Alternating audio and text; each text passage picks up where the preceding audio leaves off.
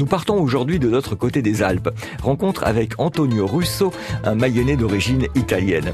Il est président d'Azura 53. Antonio qui ne transige jamais sur la bonne façon de faire cuire les pâtes. La manière à l'italienne de manger les pâtes sont les manger al dente. Ça veut dire que les pâtes ne doivent pas être trop cuites ni trop dures. Elles doivent être croquantes, elles doivent croquer dans sur, les, dents. C'est un peu la différence entre manger les pâtes à la française et les pâtes à l'italienne. Après les pâtes, il y en a tellement de, de, de, de types de pâtes. Euh, nous, on connaît en France surtout, je parle les spaghetti, penne, tortelli, euh, fusilli, etc.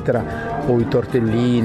Mais en Italie, il y a des centaines, des centaines, des centaines de types de, de pâtes. Et alors, la pizza sucrée-salée, sacrilège ou pas? Personnellement, je pense que la, la pizza doit avoir des, des, des, des éléments, disons, salés le sucré avec la pizza. Surtout, il faut toujours la tomate. Ça, c'est la base, toujours de la tomate. Et sur la tomate, après, on ajoute du sucre tomate et je dirais même du fromage, mais de la mozzarella.